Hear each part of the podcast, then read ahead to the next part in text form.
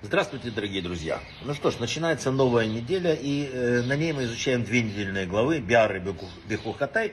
И заканчиваем уже книгу Вайкра. Вы представляете, уже еще один кусочек пролетел прямо как секунда. Будем подводить э, итоги. Я хочу сегодня рассказать просто короткую историю. Наверное, выжимка из того, что мы будем учить вот э, по этой недельной главе. Э, сказано, по законам, если моим будете идти.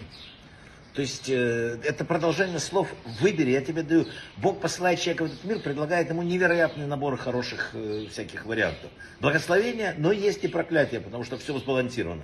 Выбери жизнь, говорит Бог. Почему ты выбираешь сегодня проклятие? Ты не должен этого делать. Так и здесь. Если по законам будете моим идти, все будет хорошо. Один человек произошел, к сожалению, у него несчастье было. На предприятии, где он работал, был финансовый кризис. Товар в магазине обесценился. Э, заболела у него жена, не было денег заплатить врачам. Короче, очень большая проблема. Дочка выходит замуж, кредиторы. Он в ужасе, раздавленный, подавленный. Взял, купил только билет на последний день до Вильна. Сошел недалеко от поезда, от местечка Радин, где жил Хафицхайм. Он знал, что там известный праведник. Пришел, упал на колени, раби, спаси, плачет. Э, ну, Хафисхайм услышала его всех бедствий, заплакал сам, говорит, а что я могу помочь тебе, говорит Хафисхайм. Я сам еле свожу концы с концами, продаю свои книги. Нет, Рабин, говорит, я не денег пришел просить. Я хочу благословения.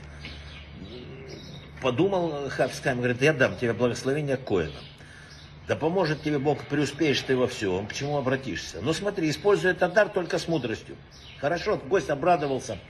Э, там побежал, хотя последние слова были предостережением. И думает, что делать, что делать на обратном пути. И тут у него родилась мысль, точно, куплю лотерейный билет. Браха, он железно верил в браху праведника, купил билет, и действительно, благословение Хафица осуществилось, и билет оказался не просто выигрышным, а принес огромную сумму денег. И в этот момент человек стал богатейшим опять человеком, все в порядке, расплатился с долгами, свадьба, все такое. Начал играть на бирже на следующее, посмотрел, уже он такой крутой, не магазином же занимался. Рискованное дело, полное там ажиотаж, все. Ничего не понимая, вложил деньги, потерял все состояние и оказался в долгах. Теперь еще больше тяжелые последствия начались. И вот на этот раз он не потерял самообладание, он же знал, как надо действовать. Поезд прибежал, там Радин. К его изумлению Хафицхайм говорит, жаль, но я не могу тебе ничем помочь. Гость в ужасе. Вам что, трудно благословить меня снова? Праведник говорит ему, я ведь тебя предупреждал, пользуйся с умом. Ну нет такого, чтобы это неограниченно я мог давать каждому. Давайте я объясню, что случилось. Перед тем, как человек рождается, его судьба уже определена на небесах. Все известно заранее. Будет он умным, глупым, сильным, слабым, богатым, бедным, все известно. И тебе, и мне, и каждому из нас определена своя участь, которая идеальна для исправления человека в этом мире.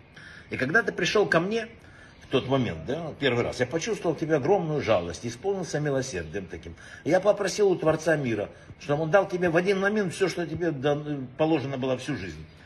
На что это похоже, да? Вот бочка с вином. Дали тебе бочку с вином. Можно открыть краник, расположенный сбоку, налить себе вина там небольшой струйкой.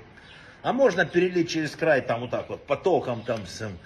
Я надеялся, что тебе хватит ума не только для того, чтобы использовать деньги осторожно, но и приумножить, удвоить, утроить, чтобы ты правильно работал.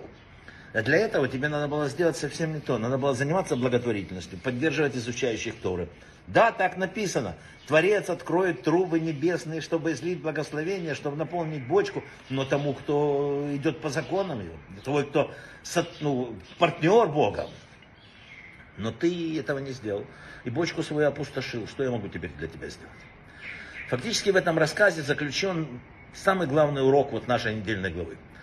Ведь он касается благословений, предназначенных для тех, кто соблюдает заповеди. И это урок для всего общества в целом, для тех, кто не соблюдает. Вы не можете победить Бога.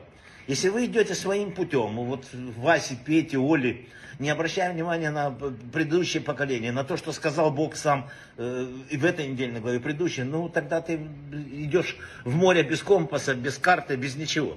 Нас окружает всякая реклама, нас убеждают различные предложения, э, чтобы мы улучшили свои и так далее. Но если мы оглянемся, мы увидим, что вокруг все продолжает тащить свою ношу.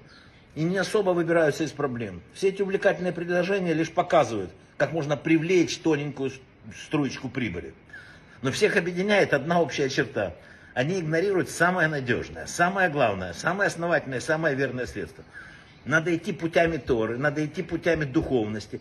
И тем самым привлекать благословение с неба. Все иные варианты ненадежны и не работают.